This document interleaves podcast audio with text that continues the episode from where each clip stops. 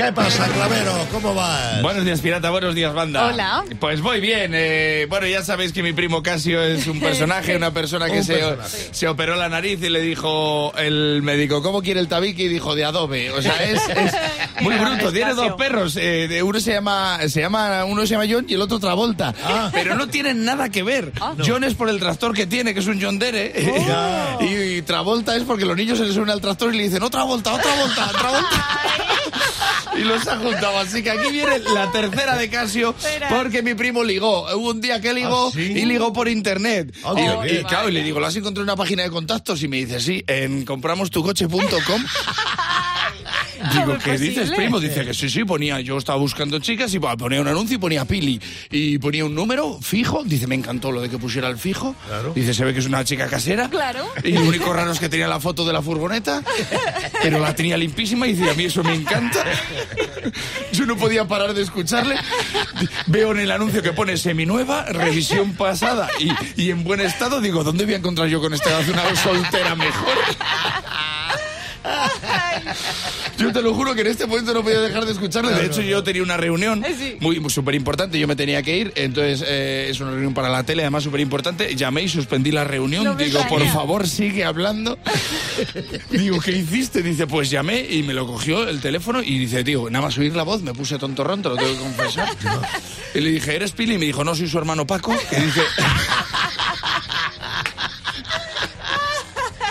¿Qué dice? Se me quedó la cara como cuando pegas un trago al agua y es con gas.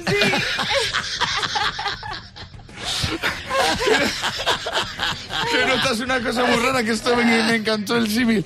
Digo, ¿y qué pasó? Dice, pues tío, que me dice que sí, que le he dicho, he visto el anuncio, estoy muy interesado y me Sí. dice, vale, ¿quieres probarla? Me dice que sí quiero probarla. Hola. pues. Dice, hombre, no, por favor, dice, yo quiero ir despacio. Y me dice, eso es una bobada.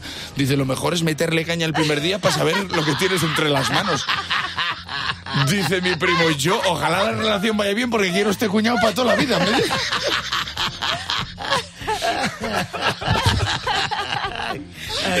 me dice. Y me dice mi primo, bueno, hasta ahí todo normal. Digo, bueno, todo normal. Yo, Bueno. ya, tenía, yo ya tenía cara como si le hubieras pegado un trago al agua y, y es ginebra, ¿sabes?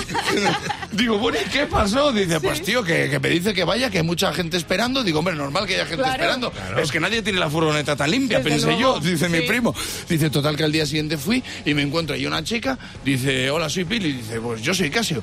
Y dice, y me señala la furgoneta y me dice, Sí. 4.000 euros negociables. Uy, Dice, yo primo, ya sabes que soy muy rápido mentalmente. Y le dije, me parece mucha pasta para echar un casquete en una furgoneta. Dice...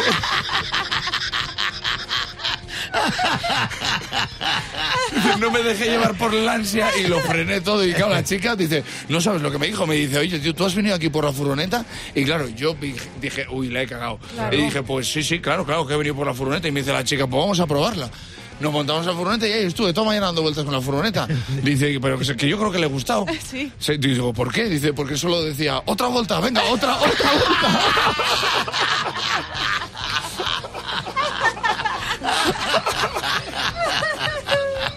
Yeah.